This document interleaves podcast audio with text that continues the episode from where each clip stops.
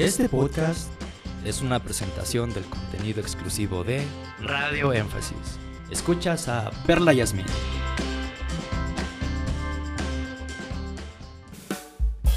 Bendiciones a cada uno de ustedes. Bienvenidos a la cuarta entrega de podcast de Radio Énfasis. Mi nombre es Perla Yasmin y es un gusto nuevamente poderte acompañar en esta sección de archivo histórico. Como la Biblia se escribió hace miles de años, la cultura sin duda era muy distinta a la actual. Así que para conocer su historia, en esta sección encontrarás archivos históricos sobre las armas que utilizaban en las guerras, qué comidas comían, cuál era su vestimenta, cómo vivían, cómo celebraban, cuáles eran sus tradiciones, entre otras cosas. Nos vamos a enfocar a todo lo antiguo. Y en este podcast hablaremos sobre las cartas, papel que ellos ocupaban para escribir. En la época de la Biblia, la gente no escribía las cartas en papel como el que usamos ahora. Usaban piel de animal seca o láminas de papiro. Papiro. Este material de escritura se originó en Egipto.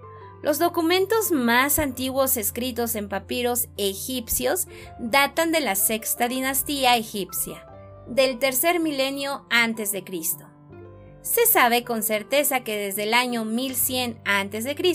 los rollos de papiro eran un artículo importante de exportación y que los egipcios lo intercambiaban por madera de cedro en el puerto fenicio de Jebal y desde aquí los fenicios lo llevaban a todas partes del mundo mediterráneo. Los griegos deformaron el nombre Jebal y lo llamaron Biblos, y como recibían de esa ciudad el material para escribir, llamaron Biblos tanto a dicho material como a los rollos hechos de él. Esta palabra se introdujo en el castellano a través del latín y se transformó en la palabra Biblia, el libro de los libros o en palabras tales como bibliografía, biblioteca, etc. Después de que Egipto abrió sus fronteras a los extranjeros en el reino de Samético, el papiro se convirtió en el principal material de escritura del mundo antiguo y mantuvo esa categoría durante muchos siglos. En el periodo de los talameos y de los romanos habían grandes fábricas y depósitos de papiros en Alejandría. El papiro se hacía del tallo de la planta de papiro que en la antigüedad crecían abundantemente en el delta del Nilo. El tallo, una vez cortado, era dividido en tiras delgadas de unos 25 centímetros de largo y se hacían capas.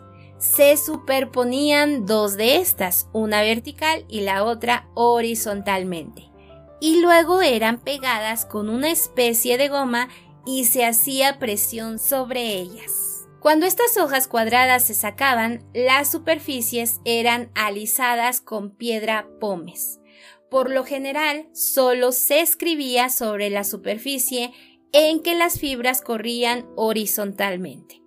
Pero por razones de economía a veces se escribía en ambos lados. El apóstol Juan habla de un rollo escrito por ambos lados, Apocalipsis 5.1. Para escribir una carta, una solicitud o un mensaje corto, por lo general bastaba una sola hoja de papiro. Sin embargo, las composiciones literarias necesitaban un rollo que se hacía pegando por sus extremos una cantidad de hojas. La longitud más común de un rollo era de unos 10 metros, pero algunos eran mucho más largos. El gran papiro Harris, que está en el Museo Británico actualmente, es el más largo que se ha encontrado. Tiene una longitud de 42 metros. Estos rollos o libros llamados por los griegos Biblia y por los romanos volumina se encontraban en las bibliotecas públicas y privadas y en las librerías de las grandes ciudades durante los periodos helenístico y romano. Con toda probabilidad, los orígenes de los evangelios y de las epístolas del Nuevo Testamento fueron escritos en rollos de papiro lo suficientemente largos como para abarcar todo el libro. Para los Hechos de los Apóstoles, el libro más largo del Nuevo Testamento habría hecho falta un rollo largo. Para una carta breve como Filemón, segunda o tercera de Juan y Judas, bastaría una sola hoja. Durante el siglo II después de Cristo aparecieron los libros encuadernados, una cantidad de hojas anchas que ponían una sobre otra. Luego se doblaban por en medio y se las unía con una costura del doblez, como las lecciones de un libro moderno. Estos libros eran llamados códices. La pluma para escribir en el papiro se hacían con una caña cuya punta habían sido desechadas hasta tener la forma de una brocha fina. La tinta era una mezcla de hollín, agua y una sustancia gomosa. Se escribía en columnas de un ancho variable que por lo general incluían de 14 a 30 letras. Así que ya sabes cómo eran las hojas que se utilizaban en la antigüedad. Este podcast fue una presentación exclusiva de Radio Énfasis. Síguenos en nuestras redes sociales. Nos encuentras como Radio Énfasis.